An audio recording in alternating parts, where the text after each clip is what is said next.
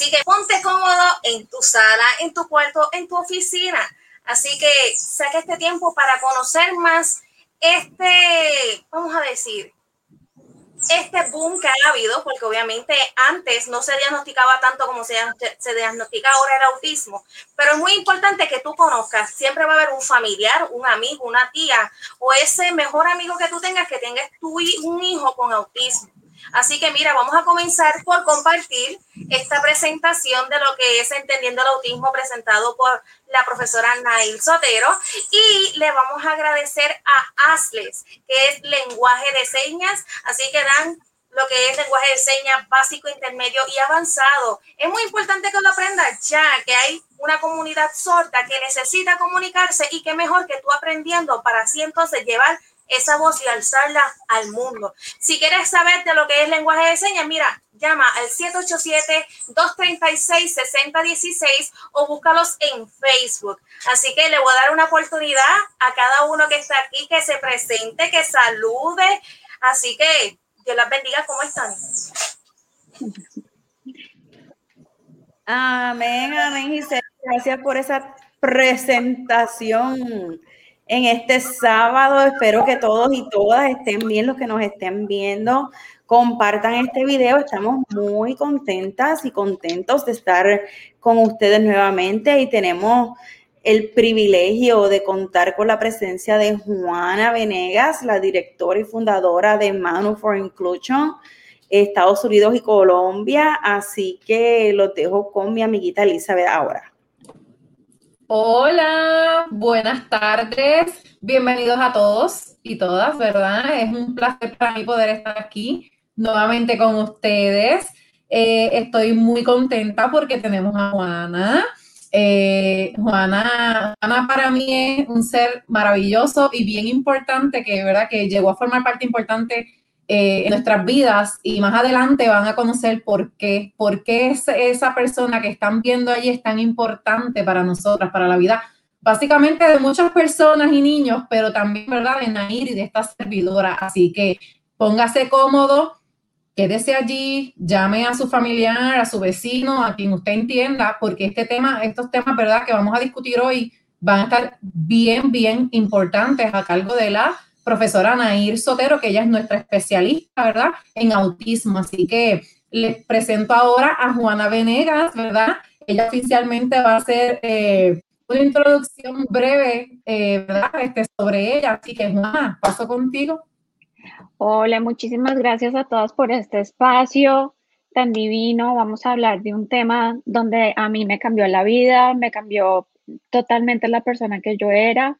Eh, llega mucho, muy, muy cerca de mi corazón porque mi esposo y mi hijo tienen autismo, por eso empecé la, la fundación de Money for Inclusion Foundation um, para ayudarle a los padres cuando necesitan este soporte, cuando le dan un diagnóstico. No solamente ayudamos con autismo, pero ayudamos con todos los seres neurodiversos.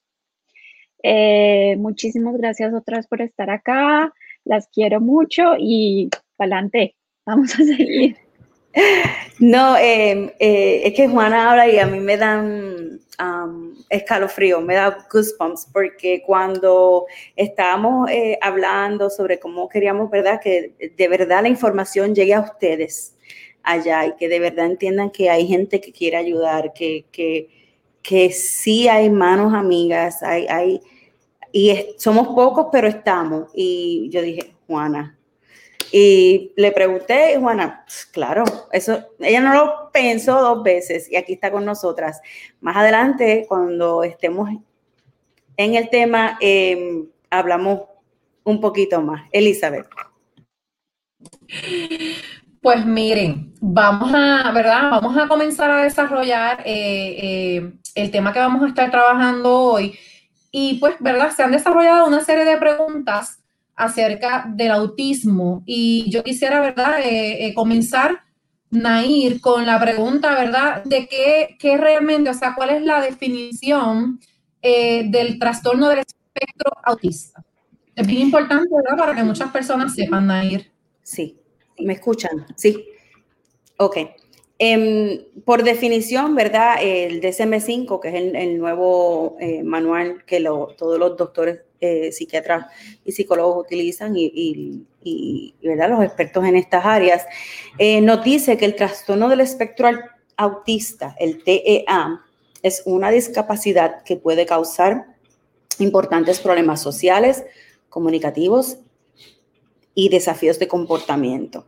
A menudo no hay nada sobre cómo las personas con TEA tienen un aspecto que las distingue a otras personas.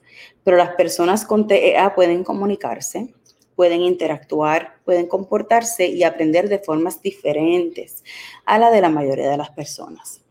La habilidad de aprender de formas diferentes y, perdón, eh, las habilidades de aprendizaje, pensamiento y resolución de problemas de personas con el TEA puede variar desde superdotados hasta gravemente discapacitados. Algunas de las personas con TEA necesitan mucha ayuda en su vida diaria, otros necesitan menos. Y esto es del Centro para el Control y la Prevención de Enfermedades. Eh, aquí donde quiero explicar un poquito, ¿verdad? Porque por eso lo titulamos Entendiendo el Autismo, porque yo me quiero enfocar en que las personas que nos están viendo, cuando compartan este video, entiendan el autismo. No es nada fácil. Y esta definición abarca una gama de características, de fortalezas y necesidades que una persona con autismo tiene.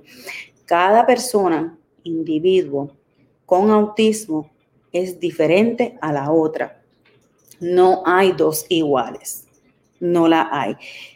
En una sala de clase, a lo mejor hay nueve, seis estudiantes diagnosticados con autismo y todos son completamente diferentes en todos los aspectos, en todos los aspectos. Y lo quiero repetir porque es que hay muchas personas que se creen, ay, las personas con autismo no tienen sentimiento, ay, viven en su mundo no es así. Sí, la, de palabra autismo por definición es ensimismado, vive en sí mismo y se ha utilizado, ¿verdad?, para identificar estas características. A pesar de que tienen características similares, no son iguales. Y no sé si me explico. Para darle un diagnóstico tienen que estar por debajo de la, de la sombrilla de las características, pero no son iguales. ¿Ok? ¿Hay alguna pregunta? Mm, al momento no, pero no sé si Juana quisiera, ¿verdad?, comentar un poquito sobre, ¿verdad?, lo que Nair acaba de, de, definir. Juanis, ¿quieres decir algo? Correcto, todo lo que dijo Nair fue totalmente aceptado. Eh, como ella dice, esto es una gama, es un espectro, por eso le dicen espectro, donde hay personas que son totalmente funcionales a personas que no son funcionales. Eh, los especialistas que utilizan o, que deben dar el diagnóstico son neurólogos o son también eh, pediatras del comportamiento. Esas son las personas que yo, o sea, yo confío eh, en ellos. Em, otra cosa que quería decirles es recalcarles, cada persona es diferente cada niño autista es diferente. El autismo de mi esposo es totalmente diferente al autismo de mi hijo. Así como cada persona es diferente. Cada persona tiene diferentes sentimientos, tiene diferentes emociones, tiene diferentes todo. Entonces, no, no, es, no es tan extraño que las personas sean diferentes. es, simplemente eso. Eh, de pronto no sé si ahorita eh, es bueno mencionar que un diagnóstico temprano, sí. Eh, no sé si lo vas a, decir, pero un diagnóstico temprano. Pero puedes comentar, sí, no importa. Un diagnóstico temprano, eh, uno recibe ayudas del gobierno, uno recibe ayuda del seguro, uno recibe ayudas. No te centres, no te cuadriculiques, así que el niño no va a salir o la niña no va a salir adelante es simplemente una, una, hoja para ayudarte a, darte más eh, recursos para que tu niño salga adelante y sea independiente. Si se puede, acá estamos todos. Exacto. Gracias, Juan. Por allí tenemos también, Nair, bien importante, ¿verdad? Eh, como un padre eh, puede reconocer o identificar algunas señales características o síntomas, ¿verdad? Que puede identificar que lo lleva a pensar en un posible diagnóstico del trastorno del espectro autista. Bueno, sí, en la parte, em, cuando los niños son pequeños, eh, ya, ya, déjame buscar por aquí las notitas que yo tenía sobre la edad preescolar, los signos. Em, que, cuando termine esto, quiero regresar para atrás porque quiero hablar de los niveles del autismo en el DSM-5 que está diferente al DSM-4. Ah, pero en la edad preescolar, los signos eh, son falta de juego recíproco, eh, atención conjunta limitada o no hay atención, eh, no señala, el lenguaje es tardío o tiene ecolalia. Ecolalia para las personas que nos están viendo, lo que es es cuando se repite lo escuchado sin propósito. Em, yo he tenido tantos estudiantes a lo largo de, los 15 años que llevo trabajando con autismo que tienen ecolalia y lo, que me puedo recordar de momento es um, esta estudiante cuando me veía en el pasillo que yo le decía, ay, mira, fulanita, vamos para el boss loop. Y ella empezaba, vamos para el boss loop, vamos para el boss vamos para el boss Pero eh, no era con propósito, no era que ella me, miraba, me saludaba, me decía, ok, Miss García, vamos para el boss porque me tengo que ir para mi casa. Sí, me entienden que, que no, no, no, la ecolalia es repitiendo lo que escuchamos sin propósito. Hay muchos de estos niños o niñas que hablan en tercera persona, o en vez de referirse a ellos, yo, eh, dice, él quiere ir al baño, ella quiere ir a jugar, él necesita un descanso hacen eso. O la jerga eh, es otro de, de, los, de los signos. El juego repetitivo y sin propósito, eh, eh, tirar juguetes, forrar las cosas, ponerlas en, fila, todo en fila. en lugar de utilizar el juego creativo, ¿no? De que los dos oh, muñequitos jugando, peleando, como si fueran guerreros, lo que sea, eso no pasa. Em, cogiendo el muñequito y hablando con el, carrito de carrera y haciendo una carrera y toda esta imaginación como si fuera una peliculita que la mayoría de los niños hacen, eso también está ausente. El contacto visual es completamente limitado o nulo.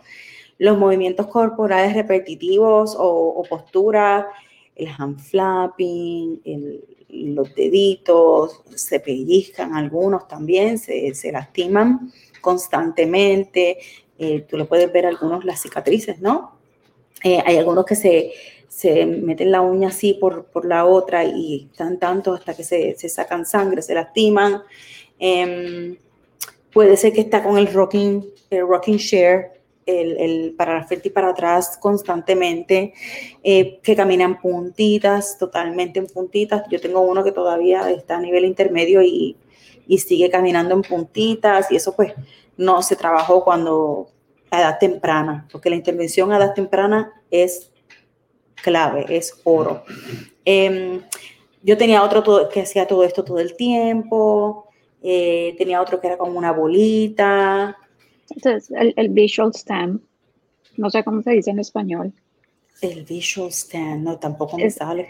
Es que, eh, o sea, cogen un carro y se lo ponen acá al frente y lo siguen así.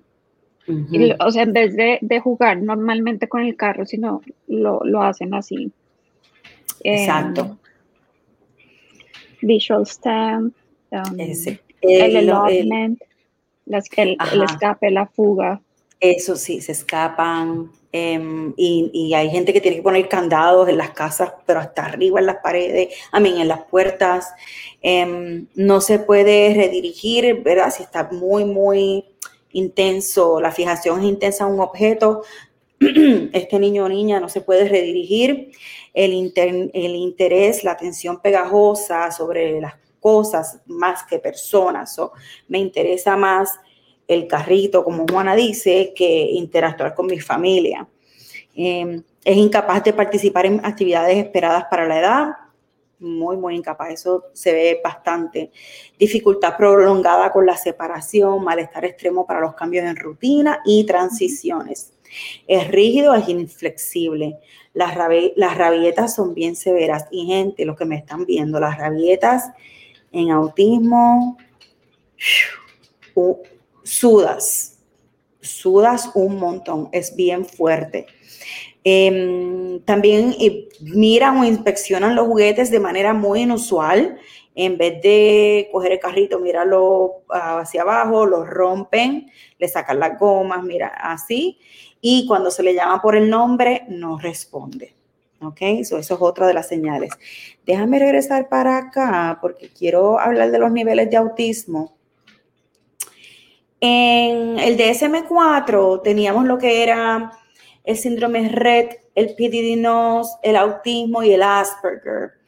Eh, lo cambiaron en el 2013 y esto debido a que también había una discusión entre por qué llamarlo Asperger y no dejarlo autismo cuando hay unas características muy similares en, cuanto al autismo. Pues todo esto cambió, ya se cambió el red, el, el, el trastorno del desarrollo y el, Asperger ya eso no está. Ahora es nivel 1, 2 y 3. El nivel 3 es un estudiante que requiere un apoyo muy sustancial. Cuando decimos la palabra sustancial es que necesita de mucho apoyo, de mucha asistencia. Tiene unos déficits severos en habilidades de comunicación social, verbal, interactúan muy poco socialmente. Son muy inflexibles y problemas de conducta son severos extrema dificultad afrontando cambios y los comportamientos repetitivos están extremadamente marcados. So, este es este estudiante, lo que le decían antes, el, estudiante severo con autismo o de bajo funcionamiento. Hay muchos de estos estudiantes que tienen más de un diagnóstico, aparte del autismo. Puede ser eh, deficiencia intelectual, puede ser esquizofrenia, puede ser eh, también problemas eh, intestinales, alergias a comidas, son muchas cosas, ¿ok? En el nivel 2 es este nivel que requiere un apoyo sustancial. Eso sí requiere apoyo, pero no es muy sustancial. ahora voy al apoyo sustancial. Son déficits marcados en habilidades de comunicación social verbal y no verbal. Los déficits sociales son aparentes e incluso con apoyo, pero estos interactúan un poco en lo que a ellos les interesa.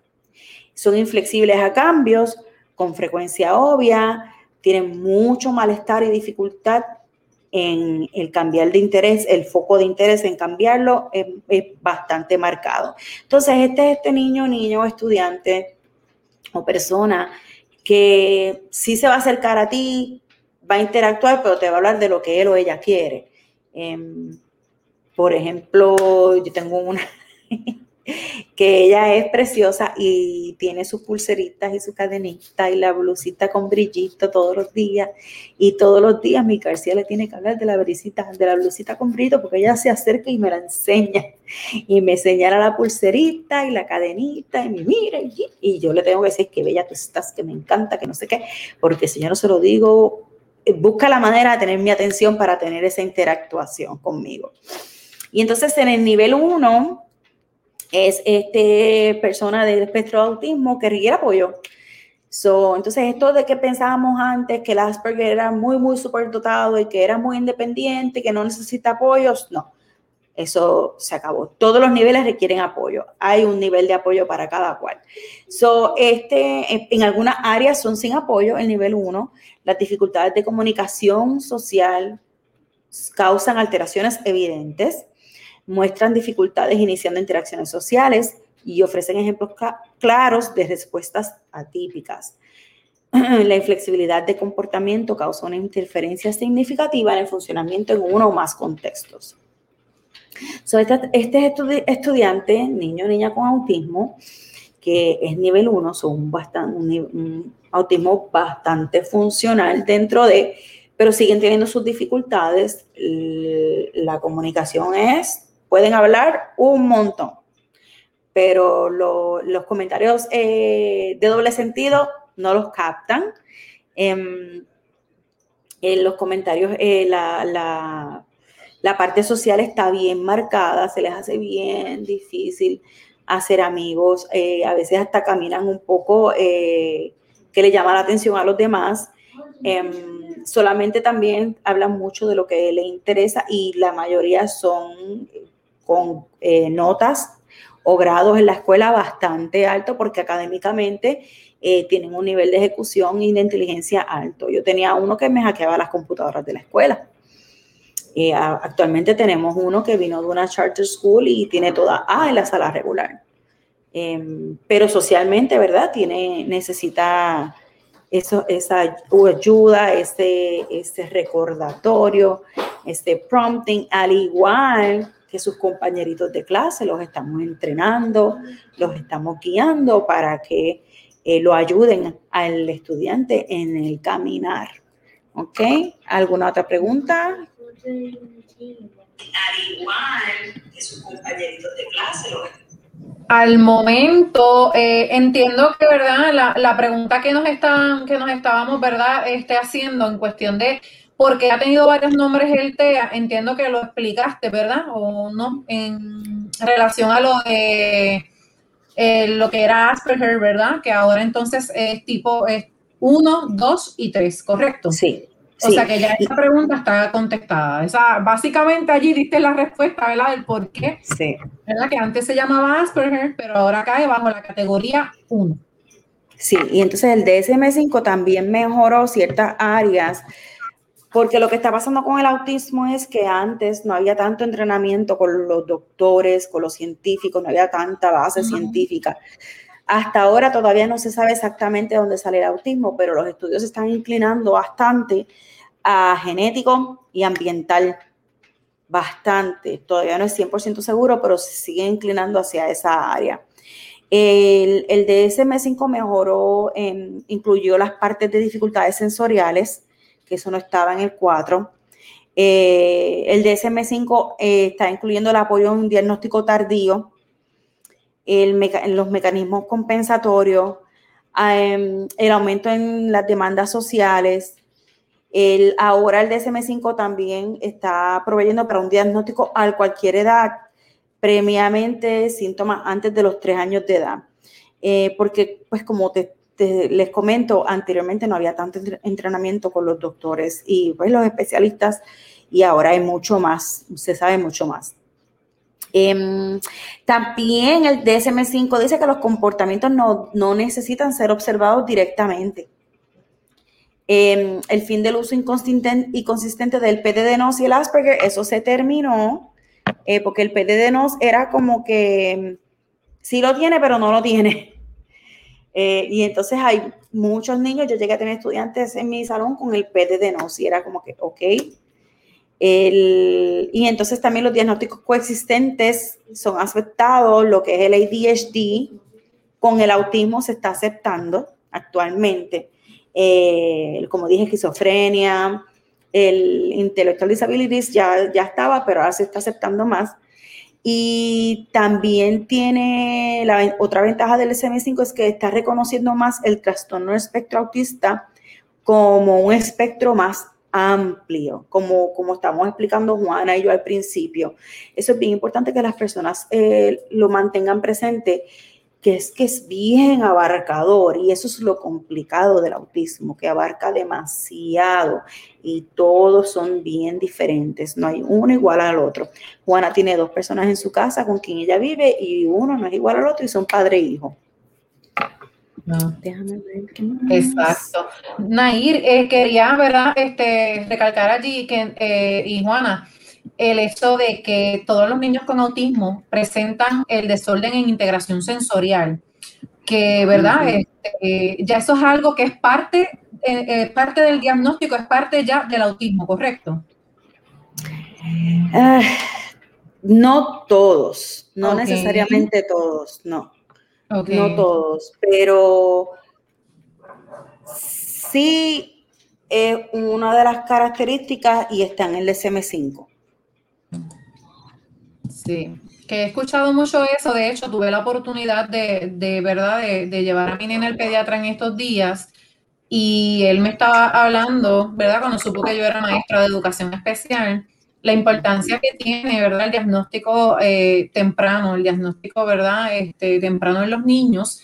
Y él me dijo y me recalcó la importancia que él también como pediatra tiene en ese, en ese periodo inicial, ¿verdad? Donde el niño comienza eh, la etapa básicamente preescolar. Eh, él, cree mucho, eh, me, tomó por sorpresa porque es pediatra, ¿verdad? Este, pues básicamente es el que ve inmediatamente al niño desde que nace, o sea, que él, él, él entiende que cuán importante es el diagnóstico a tiempo, el diagnóstico a temprana edad, y lo que las recomendaciones que él da a los papás me, dejó de verdad sorprendida porque no es la primera vez que me topo con un pediatra, se los digo sinceramente, que me habla así del tema con conocimiento. O sea, antes yo no escuchaba, yo llevaba a mi niño a otro pediatra eh, eh, y es verdad, y yo sé que, muchos familiares y que un pediatra te diga, eh, esa es la parte más vital, es lo importante, yo refiero, me dijo bien claro, yo refiero a un neurólogo y si el neurólogo, ¿verdad? Porque somos un, equipo. Eso fue lo que me dijo, somos un equipo. Aquí no es solo el psicólogo el que debe evaluar a un estudiante para determinar ya, o sea, en 45, 50 minutos, una hora, mira, si tu niño tiene autismo. Me dijo, esto es un equipo, aquí somos un equipo yo refiero al neurólogo y si el neurólogo entiende también a su vez que hay que referirlo a un geneticista, se hace el proceso, pero todo es en equipo, no es una sola persona quien va a tomar la determinación allí, o sea, no debe ser una sola persona basado simplemente en una hora que, de observación con un estudiante. Es bien importante eso que estás diciendo, Elizabeth, porque cuando hace más de 12 años que tomamos los cursos de que yo tomé los cursos de autismo con el doctor Cordobé, parte de lo que él nos enseñaba en las clases era que un diagnóstico confiable está basado en la observación de un equipo multidisciplinario. Y yo ese mensaje lo sigo llevando a lo largo de los años porque me he topado con la experiencia de que he tenido estudiantes que me han llegado con un diagnóstico de un neurólogo o un psiquiatra solamente, más nadie, y el estudiante no tiene autismo. Y los he, tenido que referir a los estudiantes para que me los vuelvan a evaluar, para quitarles el diagnóstico de autismo. Entonces, bien importante que ya que ahora el DSM5 nos está dando la facilidad de no tener que estar sentado el equipo en un solo lugar a observarlo, que pase eso que tu doctor está diciendo, porque la, eh, todos los doctores se están comunicando y se están orientando y están tomando educación avanzada y se están orientando mejor en el área. Y la comunicación de los especialistas, la observación y que el diagnóstico venga de un equipo multidisciplinario es prioridad, es lo más importante. Exacto, eso es importante. Aparte de que ahí, claro, nos van a dar las recomendaciones en cada área, porque lo que recomienda el, psicólogo no lo recomienda la terapista ocupacional, son cosas bien diferentes, pero sí van de la mano y ambas cosas nos van a ayudar a, seguir mejorando a este estudiante, igual que el terapista del habla. ¿Hay alguna pregunta? Sí, por allí dice, un comentario que dice por allí es, la ley, eh, dice Facebook User, no, no logro ver el nombre, la ley IDEA establece 13 categorías de impedimentos. ¿Por qué entiendes que durante los últimos años se ha dado mayor énfasis a orientar sobre esta categoría de impedimentos?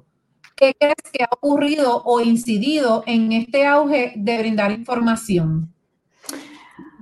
Mm, no sé por qué la persona entiende que se ha dado mayor énfasis en orientar sobre el autismo, porque yo creo que falta demasiado. Eh, no se ha hablado lo suficiente sobre el autismo. Por eso es que estamos aquí hoy, por eso es que Juana está ayudando a tantas familias también y, los maestros. Em,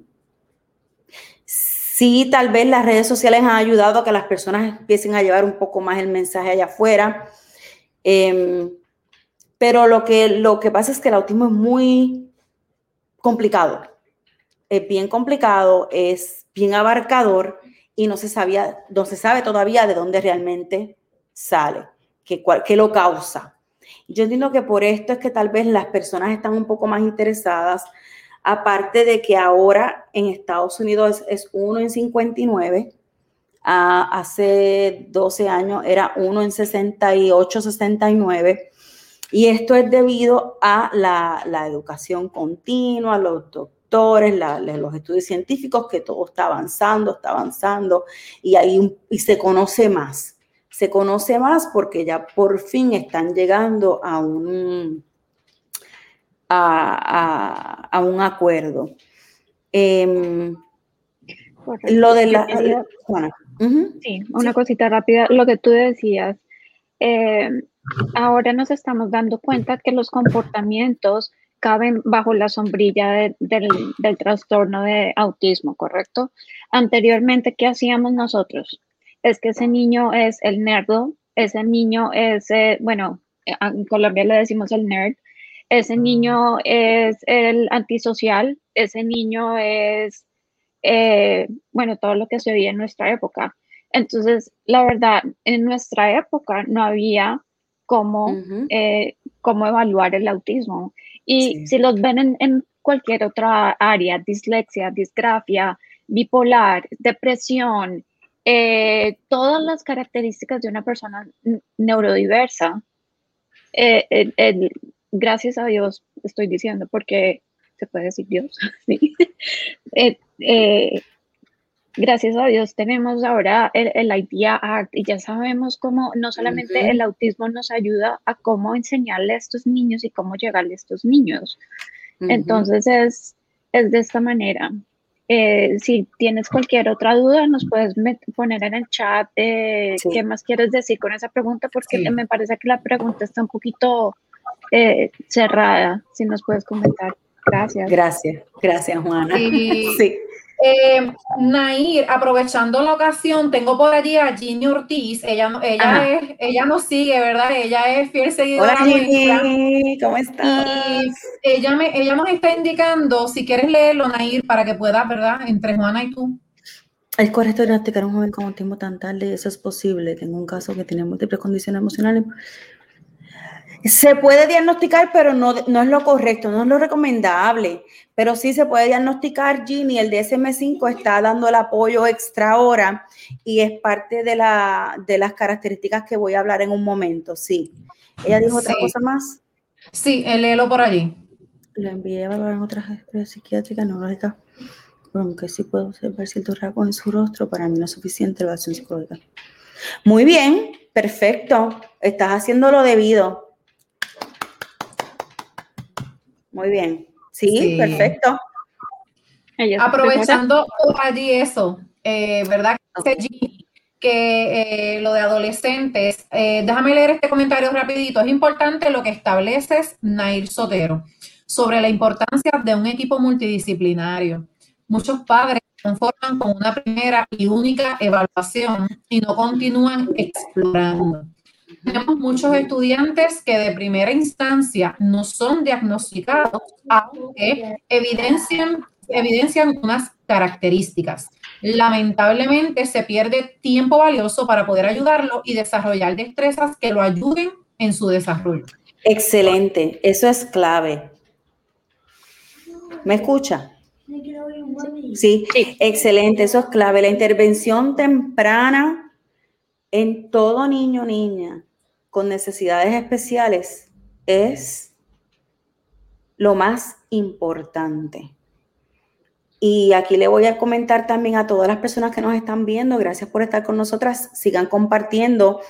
Em, con el autismo hay que hacer frecuencia, consistencia e intensidad, aparte de todo el amor que hay que tenerle a estos niños y a estas familias. Pero si tú no tienes frecuencia, véngase decir cantidad de terapias semanales intensa. Si tú no exageras tu, um, facial expressions, las expresiones faciales, si tú, lo que haces es que me vámonos para la persona, Ay, sí, está bien. No, y si le vas a hablar bajito, no. Por eso es que aquí, en donde yo vivo, en la Florida, los maestros puertorriqueños son oro porque somos, mira, y los manerismos, y, la risa, y, los ojos grandes, y cantamos, y nos escuchan en el pasillo, y eso está, eso es lo mejor. Para un estudiante con autismo, tú tienes que exagerar, tú tienes que ponerlos a moverse, porque esa parte sensorial hay que trabajarla. Y hay que tenerlos en movimiento, hay que tenerle el, y ya mismo voy a hablar de cómo se debe de ver una sala de clase, ¿ok? Continúo con ustedes, chicas. Eh, tenemos por allí, ¿verdad? Para leer este último comentario y después seguimos con los próximos para hacerte unas preguntitas que tenemos por allí pendientes. Se llama trastorno de espectro autista, es lo correcto. Eh, las diferentes personas con TEA pueden tener una gran variedad de síntomas distintos. Nosotros como puertorriqueños los criollizamos, que sí, decimos autista, pero en el mismo significado, aunque sea incorrecto, pero está conociendo que es autismo. Así es, así es la diversidad. Exacto. Por allí, eh, eh, Nair, una de las preguntas, aprovechando, ¿verdad?, de los comentarios de Ginny, que habló de un adolescente que fue diagnosticado, ¿verdad?, pues tardío. Pregunto, eh, ¿cómo se observa el diagnóstico de autismo en un niño adolescente? qué características, qué podemos observar ya a esa edad, ¿verdad? No estamos hablando de un niño de tres años, no estamos hablando de un niño de cuatro años, ya estamos hablando de un niño que es adolescente. ¿Cómo ya a esa altura, ¿verdad? De, esa edad, podemos entonces observar esas características allí presentes? Mira, dificultad para hacer y mantener amigos, bien importante los problemas para trabajar en grupo, no les gusta trabajar en grupo. Yo te digo esto y me están llegando a la mente los míos, eh, porque yo estoy en escuela intermedia. Eh, problemas para cambiar de tema o permanecer demasiado tiempo en un tema. Si es muy largo, tampoco. No me gusta, necesito un break y con esto también trabajamos. Falta de señales sociales, o sea, no mira para el lado, no interactúa, no saluda eh, contacto visual intermitente o atípico. De contacto visual, lo miro para abajo todo el tiempo o estoy todo el tiempo fijado en mi, en mi juguetito o que es por un fidget, lo que le dice un fidget. Em, la higiene es inconsistente y gente, esto es bien importante. Si se les nota que la higiene es, son bien inconsistentes. Eh, son un blanco muy fácil para el bullying. Les hacen mucho bullying. Son inflexibles, eh, tiene mucho déficit en planificarse, organizarse, en hacer lo que se le pide, necesitan mucha repetición, eh, necesitan mucho recordatorio, estás bien, eh, necesitas ayuda, estás entendiendo. Los manerismos motores y las conductas repetitivas, ¿verdad? Que esto ya lo hemos hablado, pero sí se manifiesta en la edad mayor adolescente Se relaciona mejor con los maestros que con los compañeritos de su misma edad. Tienen dificultad en transiciones, son inflexibles. Eh, sensibilidad sensorial al sonido, olfato y el tacto y el lenguaje prosodia, eh, se retrasa y la pragmática es deficiente. La pragmática es este lenguaje que es el social, no el, ay, Nina, ¿cómo te estás? ¿Cómo te ha ido? ¿Qué tal? Cuéntame de tu vida, qué has hecho, dónde tú trabajas, dónde vives, qué estás comiendo, qué estás haciendo, que te ves muy linda. Eso falta, ¿ok? Sí. Juani, ¿quieres aportar algo? Em, bueno, también depende del, nivel de, autismo, como hablamos eh, del nivel y de la, del niño, pero también hay muchos niños que tienen un vocabulario que es totalmente anodable, o sea, es, tan lleno, eh, o sea, en vez de decirte mamá, te dicen madre, en vez de, de, decirte, bueno, vamos al pasto, no, el césped, vamos al automóvil, o sea, utilizan un vocabulario que es totalmente como antiguo. y, cuando estabas describiendo mucho a, los adolescentes, se parece un poquito a mi esposo. Entonces por eso me estaba riendo. Pero, pero bueno, entonces mi esposo es así, o sea, si, si, si te sales de, del horario, de la rutina, un poquito de tantrum por acá, eh, si te sales de, eh, necesitas empezar y terminar la misma idea y hasta que no se termine esa idea, no se puede seguir a la otra. Eso es buenísimo. Eh, Yo encuentro eso súper. que son inflexibles también, o sea, uno tiene que decirles, vamos a ir al supermercado, o como le dicen ustedes, al, el supermercado, El, supermercado, después del supermercado vamos a la gasolinería y después regresamos a casa. Si uno va de, de, donde uno está a la droguería o a la farmacia y después al supermercado, ahí hay su, su, movimiento. Eh, entonces, sí, depende de cada, de cada niño. Y también eh, padres, si nos están escuchando los padres, los niños también pasan por las hormonas. Entonces, es muy importante tener en cuenta que tanto él como tú están pasando por una situación difícil, pero no te quedes solo, eh, comunícate con alguien, llama a un amigo, llama a una experta, llama, llama a lo que puedas y con Gracias, Juanis. Eh, Nair, voy a esta preguntita que, me llama mucho la atención porque, déjame ver cómo la, porque la realidad es que yo estuve, ¿verdad? Este, curioseando y buscando en internet cuando pues ustedes saben que yo pasé por, con el, por el proceso con mi niño eh, y di con una página que decía que el diagnóstico, el, perdón, el autismo tiene cura. Entonces estaban vendiéndole a padres unos libros con unas dietas, yo, yo recuerdo que yo lo leí por encimita, eh, diciéndole al papá, ¿verdad? Y pues albergando esa, esa, esperanza de que sí, de que el autismo tiene cura. Ahora te pregunto yo, porque yo lo vi, lo vi, ¿verdad? En, en, en internet, eh, tenía muchos views eh, donde indicaba que eso iba a, acabar con, con, el autismo en el niño. Y yo sé que está pasando porque hay muchos padres que están, ¿verdad? Entran así buscando como ese, quizás vamos a decirlo, como esa esperanza de que sí, mira, sí, mi niño va a tener este, una cura, porque lo ven así como, ¿verdad? Como una enfermedad de que va a tener una cura. Te pregunto, Nair, ¿qué tratamiento hay, si alguno, ¿verdad? Para entonces trabajar, ¿verdad? Lo que sería eh, tratar el autismo. Bueno, vamos a comenzar por decir que el autismo no es curable. Eso es algo que lamentablemente, ¿verdad? Em, le han dicho a las familias porque eh, la niña o el niño de una persona con autismo, el autismo le mejoró porque hicieron muchas cosas. Pero es bien, bien importante, Elizabeth, que las personas que nos están viendo y que cuando compartan esta información tengan bien presente que el autismo no tiene cura, que sí es tratable, se puede tratar, y que lo que le funcionó a Juanito no le va a funcionar a Pedro. Puede ser que no, puede ser que sí, pero puede ser que no.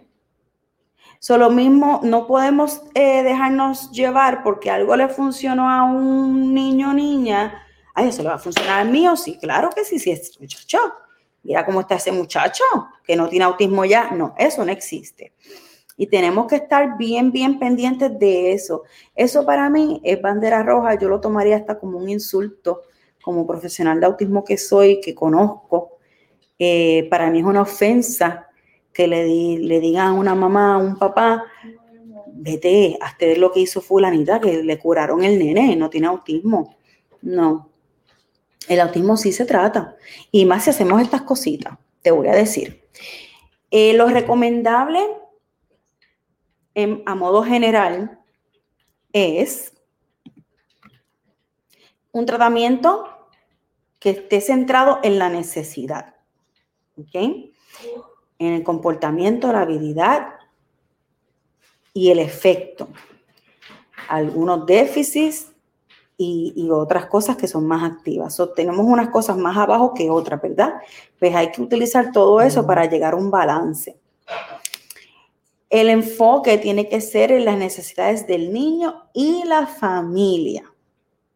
Eso va por encima de las terapias el tratamiento.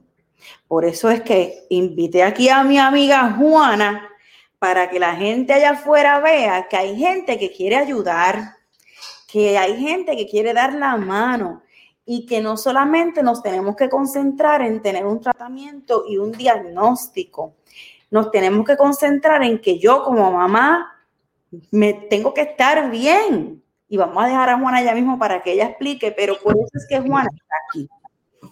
¿Ok? Ahora se está hablando mucho más, Elizabeth y amigas, se está hablando mucho más sobre la medicación en el autismo para la atención, la ansiedad, la depresión y el comportamiento y la agresión. Se está hablando mucho más. Eso antes no se hablaba. Ya, eso, y es algo que ya está saliendo más a menudo, que sí los doctores lo están considerando más y más. Y también están considerando los problemas médicos coexistentes con el autismo, convulsiones, gastrointestinal, los problemas de piel y la nutrición. También muy importante, estructuras y, rutinas. Se considera la familia, la escuela, los funcionamientos sociales, la comunidad. Por eso es que nuevamente aquí está Juana con nosotros hoy. Tratamientos con base científica que han funcionado en mejorar la calidad de vida del individuo con autismo de 20 a 30 a 40 horas semanales de terapia combinada, intervenciones combinadas. Y esto incluye mucho la casa. El ABA, que todo, ¿verdad? La mayoría de las personas conocen ABA. Yo sé que hay gente que no le gusta el ABA por la razón que sea, pero tiene su base científica. Y el ABA según cómo lo trabajan en el local o en la casa, cuando el, terapista está, mamá, papá, tiene que seguir con el ABA durante el día. Hay que seguirlo durante la escuela. ¿Ok? El modelo Denver es Early Start, se está utilizando mucho para las edades, eh, ¿verdad? De primaria. Un entrenamiento de respuesta fundamental está basado en ciencia y en, en la ciencia y se está utilizando. La relación de diferencia individual basada en el juego de floor time y los modelos de comportamiento, todo eso se está utilizando, lo que es el, el, ay, el, lo que es la terapia de juego. Se está utilizando mucho. Terapia de lenguaje, terapia ocupacional, terapia física, trabajar las habilidades, las habilidades sociales. Los grupos lingüísticos pragmáticos los estamos utilizando mucho, por lo menos aquí, eh, mis terapistas del habla lo utilizan los grupos lingüísticos pragmáticos y son muy buenos. Los apoyos de educación especial, mira, ese salón tiene que estar con muchas imágenes, bien organizado, la estructura, la rutina, eh, el, el, apoyo lingüístico pragmático, eso está constante. El maestro de autismo está constantemente dando, es una terapia intensa, ¿ok? Eh, y si está en la sala regular, pues vamos entonces nosotros como padres a ayudar a todos los demás maestros a que tu niño esté organizado o tu niña esté organizado para ese día. El teach, que es la manera en la que la sala de clase se organiza para las tareas, ¿ok? De izquierda a derecha, con código de colores o código de número, que eso podemos hablar más adelante más, más de lleno. Los PECs, que son las imágenes para que ese niño o niña comience a hablar, a, utilizar las imágenes para, para decir lo que quiera, hacer oraciones. Eh, eh, los social stories son buenísimos, se mantienen el enfoque positivo. Eh, los video stories, el refuerza, reforzamiento positivo, no es refuerzo, se dice reforzamiento positivo, tiene que estar bien, bien presente. Las terapias adicionales con algunos datos científicos, no mucho, hipoterapia, la terapia sensorial no tiene mucha data científica, pero yo como maestra de autismo la utilizaba y ayudaba a mis niños grandemente. Eh, las terapias basadas en, la integración, los medicamentos selectivos, terapia cognitiva conductual modificada, también se está utilizando, no tiene mucha data, por eso no se está hablando mucho de esto todavía. Terapias artísticas y terapias musicales. Em, y, mira, involucrar a las personas del trastorno experto de autismo en el establecimiento de los apoyos que necesitan. Ya cuando llega a cierta edad, que esta persona puede tomar decisiones, siéntala en la mesa, mira, vamos a hacer esto, ¿qué tú crees? ¿Qué tú piensas? ¿Ok? Chicas. Sí, importante. Mira, Nair, quiero antes, ¿verdad? Porque me queda una preguntita, porque básicamente me contestaste allí las modificaciones que podemos estar trabajando en la sala de clases. Eh, no sé, esta preguntita yo creo que Juana también puede, ¿verdad? Mayormente abundar en ella y es, antes de leer los demás comentarios, ¿verdad? Para, voy a dejar los comentarios para cuando finalice ahora con esta pregunta, para entonces discutirlos y que Juanis nos pueda presentar un poquito, ¿verdad? Lo que nosotros queremos. este, Nair, eh, dice en tu experiencia, ¿verdad? Yo entiendo, esta pregunta yo creo que básicamente Juana también me la puede contestar. Eh, en tu experiencia, ¿cuál es el mayor reto que enfrenta una familia o individuo ante un diagnóstico de autismo? No sé si quieras abundar ahora y entonces después pasamos con Juanis. Yo lo hago y después dejo a Juanita para que. este, mira, en los años que llevo, ¿verdad? Y le doy muchas gracias al Señor que me pone donde me pone, porque a mí el autismo me da mucha pasión. Yo tengo mucha pasión por el autismo y pues las personas que me conocen lo saben. A mí lo más que me frustra es cuando la familia está en negación y no lo reconocen, me voy a explicar, porque muchas veces estamos en negación y no lo sabemos. Y, se, quieren pelear con la maestra, quieren pelear con los terapistas, quieren pelear con la escuela, tienen una guerra, una guerra, y esto es, y, si no haces, yo te, te, te demando. O sea, aquí hay que entender que quien está en el medio es el chiquito o la chiquita. Y al final del día, quien se va a afectar es esa personita, que es la personita más importante para ti, para, ¿verdad que sí? De tu hijo o tu hija es lo más, lo más valioso de tu vida, de tu salud de tus entrañas, esa ilusión que uno tiene en un embarazo. Y yo entiendo que no es fácil. No, contra, no es fácil. A mí mi hijo me nació de 26 semanas y coge un montón de terapias todavía y tiene muchos retrasos. Y, y no fue fácil, pero yo en ningún momento me he echado al equipo de la escuela de enemigos. En ningún momento los acuso, los señalo, porque ahora se está viendo este como un boom de pelear con los maestros. Dios mío, pero si ustedes no están viendo que ustedes han estado en sus casas con sus niños, la de trabajo que tiene un maestro y esos que están virtuales algunos todavía. Entonces, vamos, vamos, vamos a extenderle la mano al equipo de la escuela. Yo sé que hay gente que, que no, que no, profesionalmente no. Yo lo sé porque los he visto. Yo misma le pedí un cambio de terapista ocupacional a mi hijo hace años aquí en la Florida, porque esa mujer, desde que entrábamos por esa puerta, nos trataba malísimo. Y yo, mira, no, o sea, tú no me vas a hablar a mí así, ni al nene tampoco. Y yo pedí cambio inmediatamente. Pero yo tampoco le grité a ella, no la reporté, que yo no sé qué, no no, no, no. Vamos, vamos a abrazar al maestro, a la maestra, al terapista. Vamos a decirle, ok, fulanito, fulanita. Y yo sé que hay muchos comentarios, si quieren en cierto punto los pueden leer. Em, ¿Qué yo tengo que hacer para que esto que yo quiero en tu terapia te funcione en tu terapia y me funcione a mí durante el día? ¿Ok? vamos, vamos a, a darles amor, a comunicarnos eh, eh, Juana, lo que tú quieras decir. Ah, bueno, em, todo esto lo, digo por experiencia propia, porque yo estuve en esa banca Em, cuando a mí me dieron el diagnóstico del niño, a mí se me desbarató el mundo.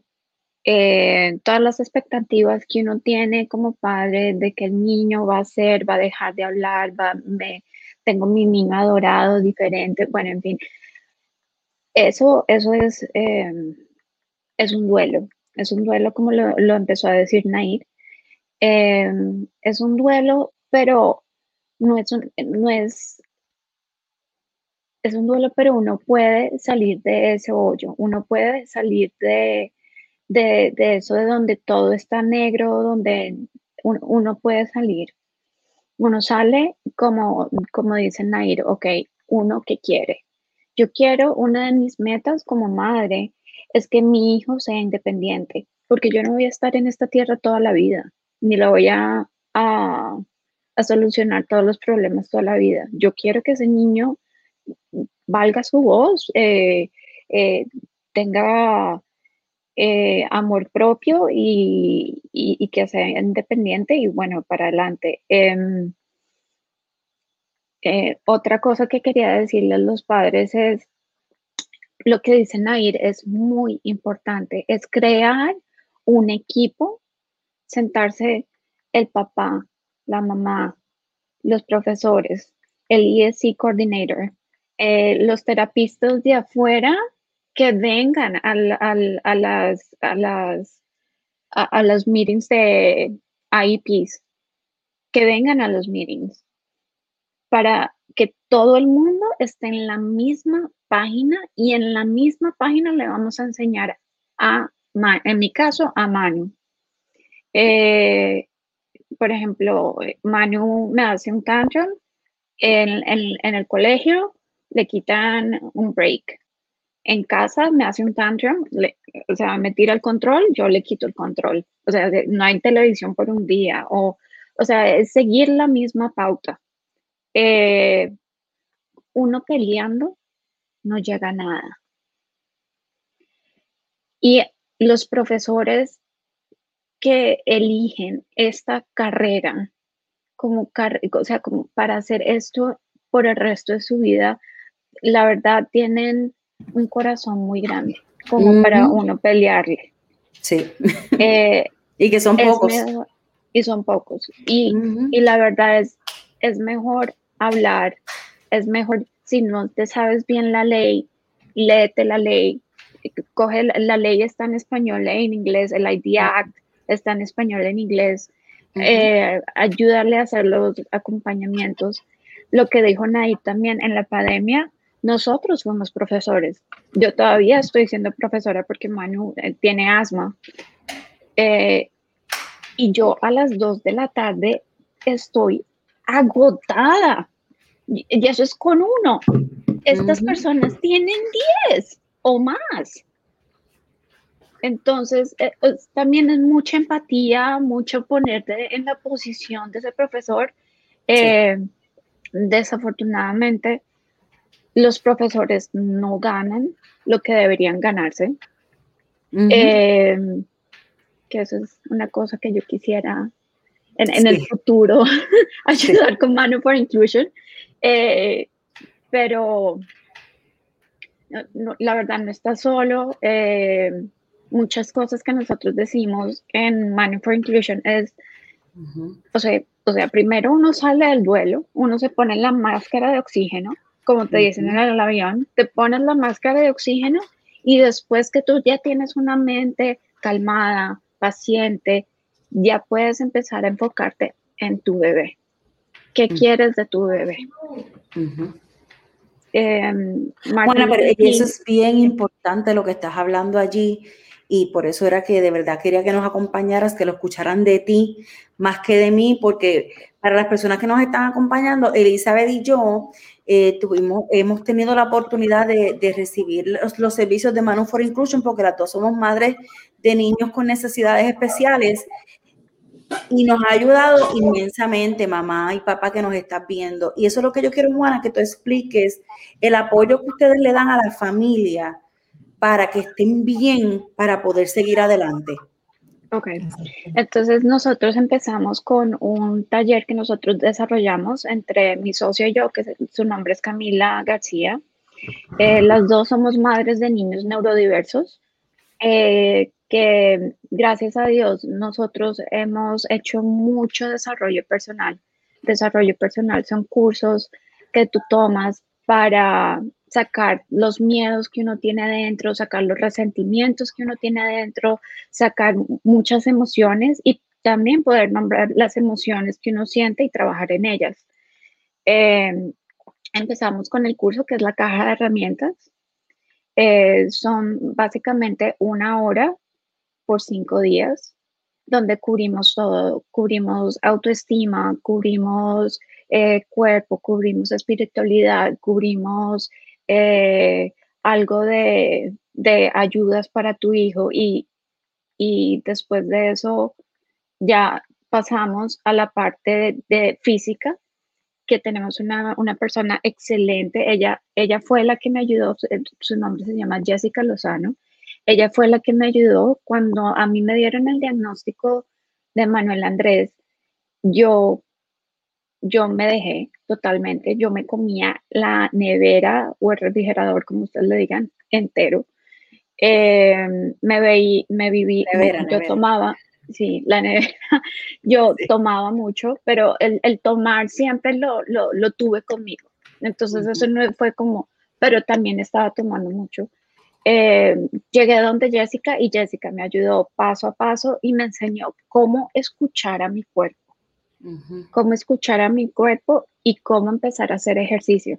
Ella no me puso a, correr tres millas de una vez, no, obviamente, yo pesaba 215 libras. Ojo, el peso, el peso es simplemente una medida de cómo está tu salud, pero no es todo. Quiero que, resaltar eso. Sí, sí. Em, entonces, poco a poco uno empieza a integrar eh, hábitos y habilidades nuevas para salir adelante. Em, estamos tratando de hacer otro programa de mindfulness. Eh, entonces, primero la caja de herramientas, eh, después seguimos con Jessica y ahorita tratamos, estamos tratando de desarrollar el, el de mindfulness. ¡Yay! Yo, yo para allá. Nosotras, eh, si Elizabeth quiere hablar un poquito de su experiencia, yo me atrevo, no tengo miedo ninguno y ya mismo pasamos a las preguntas y yo sé que la doctora, la doctora Cruz tiene unas preguntitas también. Em, eh, yo, a mí me encanta, me encanta porque me eh, las respiras. Juana te enseña a respirar. lloramos, hemos llorado, nos hemos reído.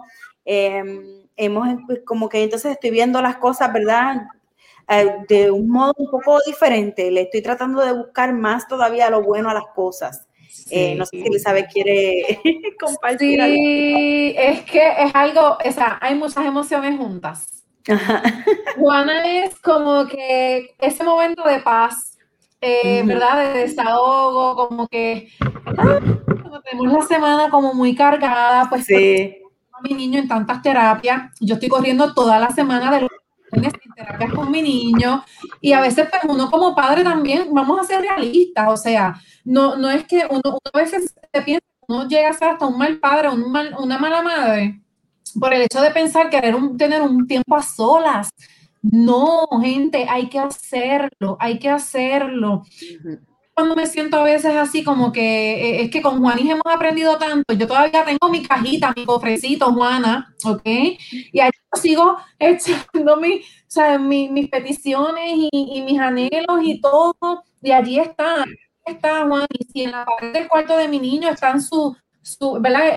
En el mío está el Ian. Y cuando yo me siento en estrés, cuando yo me siento como que, como que no creo ni en mí, voy allí, me paro y lo leo en voz alta, vuelvo otra vez, lo miro y digo, no, tú puedes, tienes que seguir adelante. O sea, ya básicamente esa es una de las herramientas que Juan nos dejó por allí también. Y también mi niño tiene en su cuarto también, el, ¿verdad? lo, que, lo que él significa, o sea, cómo es él, sus cualidades, y también las practico con él, ¿verdad? Este, cuando lo veo que está un poquito así como que eh, triste o, o, algo le pasa, pues allí vamos y atajamos. Sí. Llorado, hemos compartido experiencias, somos humanos, como cualquier otro, padres también como ustedes, nos desesperamos, nos drenamos y es normal, es normal. Pero algo que yo he aprendido mucho de Juana, ¿verdad? Y de esta caja de herramientas es, Juana, y siempre, y lo digo donde quiera que voy, es un día a la vez. Bien importante. Yo lo que me recuerdo es que nadie es perfecto. Nadie. Tratarlo mejor y ya. Doctora Carla Cruz quería decir algo, bendito. Sí, buenas noches a, todos. Eh, el tema está bien interesante y que mejor que tener. Aquí tenemos tres compañeras que son madres de, de niños con diversidad funcional. En mi caso, yo no soy maestra directamente, ¿verdad?, de niños con el espectro autista, pero como maestra de salón especial, sí he tenido como parte de mi matrícula, ¿verdad?, niños y jóvenes con, este diagnóstico. Y algo bien importante que yo quiero establecer para seguir con el tema en relación, ¿verdad?, a, a los padres y ese trabajo en equipo es que uno como padre no puede comparar el nivel de funcionamiento de sus hijos. En una ocasión me pasó que me ubican temporariamente este estudiante porque no estaba funcionando en la sala regular.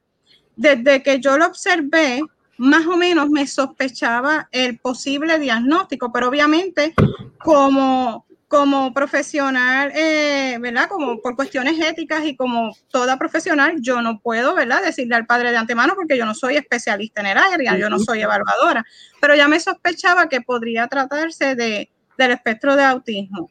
Eh, estos padres tenían un hijo profesional, de eh, graduado de universidad, con una profesión bien remunerada, y al recibir este diagnóstico de su hijo pequeño, pues fue un choque bien grande. Yo, yo me encontré en una situación bien difícil donde esta mamá prácticamente se desplomó en mi salón, empezó a llorar, eh, todos no encontramos, ¿verdad? Eh, lo, lo, único que se me ocurrió en ese momento es lo que ustedes acaban de decir, un día a la vez. Esto no es el fin del mundo y esto no significa que él no va a lograr hacer nada en su vida. Esto significa que lo va a hacer diferente. Diferente, exacto. Y que necesitamos el apoyo, porque eh, eran unos padres pues que tenían unas expectativas, ya tenían un hijo profesional de brillante, eh, cuando le dan este diagnóstico, pues su mundo se desplomó. Y aquí es, donde es importante lo que establece Juana y lo que establece su fundación. Los padres tienen también que buscar apoyo ellos no pueden pensar que todo es para el niño o para el joven. Ellos también tienen que buscar ayuda. Ellos también tienen unas necesidades y es importante que entiendan que buscar ayuda para ellos no significa que son egoístas, significa que están pensando en su hijo y en su familia. Exacto. Eh, otro aspecto bien importante que quiero recalcar como maestra que nos encontramos ah, eh, muchas veces eh, a veces nosotros tenemos estudiantes que sabemos en lo más profundo de nuestro corazón que quizás tienen un diagnóstico errado. Intentamos cuando vemos estos cambios abruptos que los papás eh, hacemos todo lo que está en nuestras posibilidades como maestros para buscar esas, eh, conseguir esas citas de evaluación, conseguirle esas terapias, conseguirle esos servicios. Y papá y mamá no los llevan. Volvemos y se, se lo solicitamos, le buscamos formas de conseguirle transportación, ya sea con el municipio, ya sea con la misma agencia, y vuelve papá y mamá, no los llevan. Y a veces en ocasiones, eh, esa frustración que quizás ellos sienten, la, la, ¿verdad? La desbordan sobre nosotros, pero a veces el maestro está tan fatigado de buscar ayuda y buscar ayuda tratar de canalizarle ayuda y se siente tan impotente porque uno ve este niño joven echando para atrás y para atrás y yo, lo único que a veces a uno le falta es decir, mamá, vente, montame el nene en el carro que te lo voy a llevar. Yo lo llevo. Porque eh, eh, en ocasiones me ha pasado como maestra que eso es lo único que me falta hacer para yo lograr decirle a papá, mira papá, yo tengo un rol, pero esto se trata eh, de, esto es un proceso bidireccional, de nosotros como agencia hacia ustedes y de ustedes responder hacia acá. Y, y, esto es algo que hemos visto ahora mismo en este entorno virtual. A veces se espera que nosotros lo hagamos todo, el maestro, pero la familia es totalmente importante. El que la familia se involucre es la base. Y por ahí hay una pregunta de, de una madre, dice, a mi hijo lo evaluaron dos psicólogos en distintas fechas hace cuatro años. uno me dijo que mi hijo no tiene autismo, otro que sí tiene. Realmente tengo dudas de esas evaluaciones y ella pregunta si como madre puede solicitar la evaluación de autismo a través de un equipo multidisciplinario. Sí, Sara, y ella lo puede, ella va a tener que pedir compu en la escuela, ¿verdad? Si es que está en la escuela pública, una reunión de compu para que sea referido em, a Filius, antes era Filius, sí, yo creo que Filius está todavía en Río Piedra, ayer era que lo referíamos antes, pero si tienes este tiempo de pasar por el, creo que Sara es del área sur, ¿verdad que sí? sí. Em, por el CEPA en Ponce, y la Escuela de Medicina de Ponce está haciendo unas evaluaciones excelentes, me las estuvo excelentes. La Escuela de Medicina de Ponce estuvo haciendo unas evaluaciones excelentísimas también, pero ellos tienes que pagarle a ellos. Em, eh, pero creo que, que, dependiendo, ¿verdad? Del plan y, ¿verdad? Y quizás de los ingresos, eh, Este, ¿verdad? Quizás el costo es, es menor. Importante, si tiene la opción de, ¿verdad? De hacerlo a nivel privado también podría, podría buscar un neuropsicólogo, ¿verdad? Que le cubriría las dos bases, la parte psicológica y la parte neurológica. Yo no me quedaría, si tengo dudas, ya que tengo dos evaluaciones encontradas, yo buscaría una tercera opción, una tercera opinión. Sí, pero la clave con el autismo es que sea un diagnóstico por un equipo multidisciplinario. Exacto.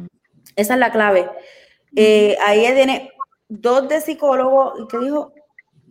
dos de psicólogo. En fecha Un psicólogo dijo una cosa y otro dijo otra, pero fueron en, ¿verdad? fechas diferentes, uno en un lado, otro. No, eh, ninguna de las dos. Para mí, eh, como, ¿verdad? Profesional del área y, y la experiencia, son confiables. No, tiene que ser un equipo. ¿Ok? Igual y importante que muchas personas me han preguntado, ¿verdad? Personas que que tienen niños con sospecha de, esta posible la condición o impedimento, eh, en ocasiones les mandan a hacer evaluaciones psicométricas.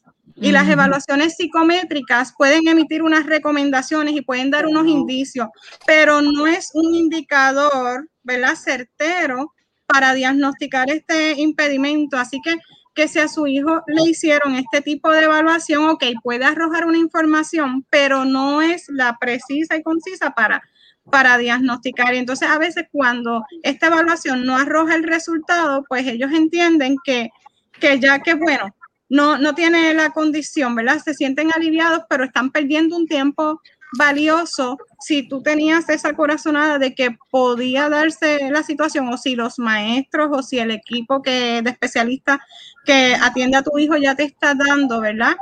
Eh, unos indicios, yo le solicitaría a esos padres que, mira, en compu soliciten que se haga la evaluación que, es, ¿verdad? Que, que, se realice ese proceso. Exacto. Sí, sería la de Filius en, el caso del Departamento de Educación. Por allí tengo una pregunta que, ¿verdad? Que no quiero que se quede en el aire, que es de, de, las, de las primeras, que dice, ellos pueden pasar de tener un habla totalmente funcional a dejar de hablar completamente sin razón aparente. Mm. Yo no lo he visto en el tiempo, ¿verdad? En los años que llevo. Eh, puede ser que hay otra situación de salud coexistiendo con, con el autismo. Em, he visto estudiantes con eh, deficiencias intelectuales retrasándose en su progreso, sí, em, haciendo menos cosas, pero son casitos que en la casa no hay mucho apoyo, eh, no están tomando, ¿verdad? Los padres no están llevando al niño a los doctores según como se supone, porque ya hay unas convulsiones y unas cositas. So, no es algo que he visto en el autismo, no. ¿Sabes qué pensé? Te quiero, te quiero, te quiero, ah, quiero decirle a ese padre, a ese padre, eh, yo lo viví, a Manu le pasó eso, Manu, él podía hablar español e inglés y en el, cuando él empezó, a, cuando él cumplió los 18 meses, Manu retrasó. Manu dejó de hablar, Manu dejó de, caminar, Manu empezó a gatear arrastrando una patita. Entonces, si tú tienes la corazonada, si tú tienes, eso es lo que decimos en Colombia, si tú tienes la corazonada, si tienes ese, eso que tú crees que tu bebé, acá hay algo, yo te diría, ve y haz el diagnóstico. Sí. Ve y haz el diagnóstico.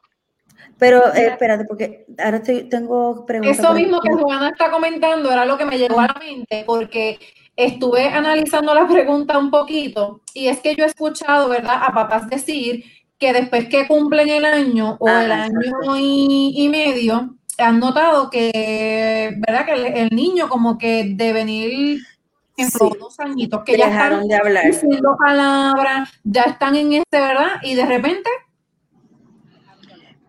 Miren, hace años pero atrás. no es algo, ay, perdóname, Carla, no es algo que se vea en, edad escolar. So, yo me fui a edad escolar en mi mente. No sé qué edad tenga el niño o niña que están, por eso estaba buscando el comentario. A veces habían puesto la edad. Em, pero sí hay gente que ha comentado eso mucho, cuando, pero es de así, pequeñito, un añito, dos añitos, ajá. Pequeñito sí, pero, pero no, no los he visto a edad escolar. Carla. Eh, eh, pasó muchos años atrás un casito, ¿verdad? Donde este estudiante tenía un diagnóstico de PEA y empezó, ¿verdad? A, tener unos cambios drásticos en, su comportamiento y en ciertas características. Increíble, pero, y, esto lo, lo indico por la pregunta que hicieron ahorita, si se puede diagnosticar, ¿verdad? En edades tardías sí se ha hecho, lo único pues que no es, no es lo, normal, ¿verdad? Porque, porque lo ideal es que ese diagnóstico se dé a edades tempranas para poderlo ayudar, pero en aquella ocasión eh, ya estaba en, tenía, si mal no recuerdo, 16 años y ahí fue que entonces se descubrió que su diagnóstico estaba erróneo. Su diagnóstico estaba erróneo y entonces era, tenía la condición, ¿verdad?, de, autismo que por eso es que nosotros los maestros, los padres, tenemos que estar bien atentos a esos cambios, a, esas conductas y si en algún momento entendemos que hay algo que no concuerda y que quizás esas evaluaciones no están reflejando lo que nosotros estamos viendo a diario, no está mal solicitar un compu, reunirse con ese equipo que atiende a su hijo y solicitar, ¿verdad? Una, una revaluación, porque las revaluaciones eh, lo que nos sacan de duda, ¿verdad? O lo que nos aclaran es cómo está ese nivel de funcionamiento, qué cambios han habido. Y, básicamente eh, este tipo de impedimento que se considera como básicamente en el que yo me especializo, que es deficiencia mental, eh, tienen cambios abruptos. O sea, eso es como, como una montaña, sube, ¿verdad? Sube y baja. Por lo tanto, nosotros tenemos que estar bien pendientes a diario. Los especialistas tenemos que estar bien pendientes a diario porque eh, tenemos que estar cambiando estrategias continuamente, tendremos, tenemos que estar cambiando modalidad de cómo damos o brindamos ese servicio para poder entonces satisfacer esas necesidades. Mm. Y a mí siempre eh, esa pregunta de, del habla me había creado curiosidad porque he visto casos en donde ocurre esto de una habla funcional, pasan a totalmente dejar de hablar. En ocasiones si tienen el diagnóstico, en ocasiones no tienen el diagnóstico y por eso a veces uno le, le, da la posible sospecha de que quizás haya sido mal evaluado y que tengamos que volver a, auscultar si en efecto estamos atendiendo con, las estrategias correctas y, y, ¿verdad? y verdaderamente es el diagnóstico certero. Sí, Sí, definitivamente que hay que auscultar y como siempre les digo, el diagnóstico confiable es el que está basado en un equipo multidisciplinario. Lo voy a repetir como el papagayo, como el papagayo, lo voy a seguir repitiendo porque es el único diagnóstico confiable, es el que es un equipo multidisciplinario en el que observaron al estudiante, las entrevistas a la familia, las entrevistas a los maestros es el único diagnóstico confiable. Y ya hemos dicho varios lugares aquí, familia que nos está viendo, mamá, papá que nos está viendo, que necesitas ayuda, que no sabes a quién acudir. Manu for Inclusion Foundation. Están en Facebook, les escribes un inbox, les escribes un email y te van a atender con todo el amor del mundo. No te olvides de ti, de tu esposo, esposa, no se olviden que ustedes tienen que estar con base, tienen que estar firmes emocionalmente para poder llevar a sus chiquitos chiquita al próximo nivel, a echarlos hacia adelante. En Puerto Rico también está la Alianza de Autismo de Puerto Rico, que tenemos nuestras camisitas hoy nosotras, y Giselis también la está utilizando para apoyar a la Alianza de Autismo de Puerto Rico, que están haciendo un trabajo increíble. Hacen maravillas y apoyan a las familias. Acá también, eh, si estás en la Florida, nos estás viendo, eh, Florida Atlantic University tiene un centro de autismo y eh, disabilidades relacionadas al desarrollo y apoyan también completamente gratis, al igual que Manu for Inclusion no cobra, ellos viven de donativo. So, hay gente que te quiere ayudar. Estamos nosotras, la diversidad UNE, que estamos recibiendo preguntas y estamos también participando de la ayuda que nos provee Manu for Inclusion, nosotras como mamás que somos. Así que levanten la mano, toquen puerta, escríbanos. No quiero que se me queden las preguntas. Vi una pregunta por aquí. Ahí está. Tengo un modelo, hace tiempo que no lo uso, pero lo tengo guardado.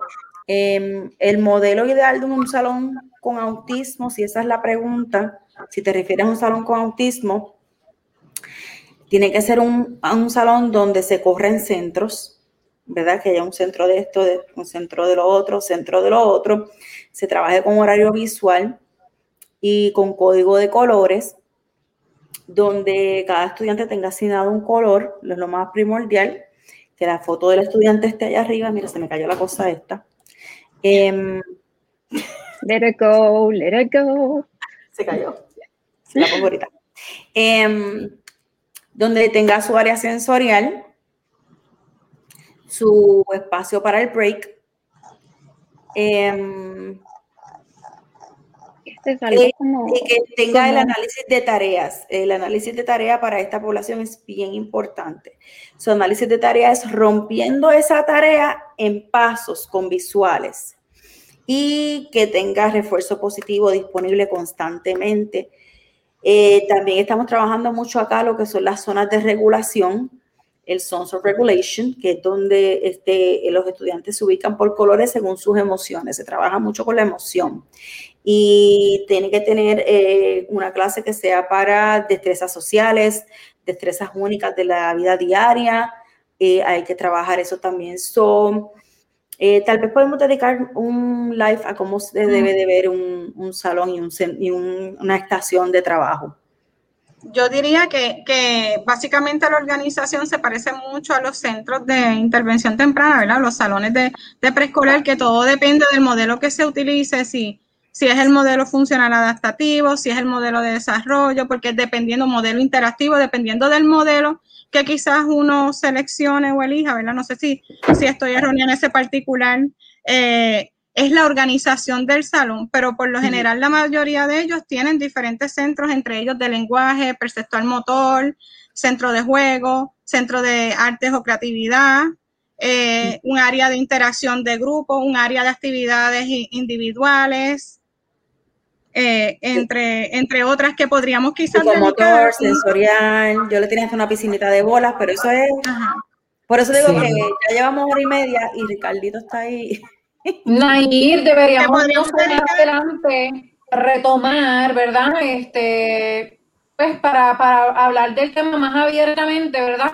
Eh, y así poder, ¿verdad? Este, estar un poquito más de tiempo en, un segundo este, live, pero no me quiero despedir sin antes leer este comentario porque Heida Rodríguez quien fue una de nuestras facilitadoras de educación especial.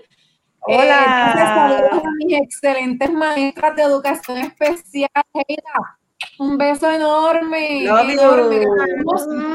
Excelente, excelente facilitadora, de verdad que sí, como ella.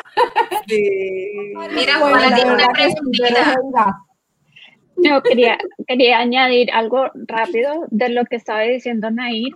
Nair estaba describiendo totalmente una clase Montessori. Ajá. María Montessori, ella creó hace no sé cuántos años esta, esta, clase, esta clase de esta manera. donde el niño aprende de esta manera. Entonces, si los profesores pueden leer sobre María Montessori, sería buenísimo. Eh, también hay muchas pautas de la terapia ABA. Eh, la terapia ABA eh, tiene reinforcement, refuerzos, donde el niño completa cierta habilidad o cierto, cierta cosa y se le da el juguete que le gusta, o se le da su break que necesita, o se le da su libro favorito es muy importante seguir a, diferentes eh, tipos o estilos de educación. Y otra cosita que yo quería añadir sobre las, ah, cuando, cuando ustedes dijeron, el autismo tiene cura. Eh, rapidísimo. Eh, hasta ahora no se sabe. El autismo todavía no sabemos que tiene cura. es tratable. es tratable. Uno como padre, uno quisiera curarlos pero con el tiempo uno los acepta. Así mismo cuando tú empiezas a aceptarte a, ti mismo, con tus errores, con tus miedos, con, las cosas que hiciste malo, o también con las cosas que hiciste buenas, o nosotros decimos, te das látigo todo el tiempo, quítate el látigo, quítate el látigo. Has hecho lo mejor que has podido con la información que tú tienes. Eh, aceptación, respeto y todos, todos somos diferentes. Yo, yo no soy igual a Nair, yo no soy igual a Isabel, yo no, no tenemos las mismas vidas, no tenemos los mismos papás, no, no somos ni del mismo país, pero acá estamos. La diversidad, como ellas dicen, une. Y con eso cierra. Yes, thank you. No me quiero ir sin contestar la preguntita de equipo multidisciplinario.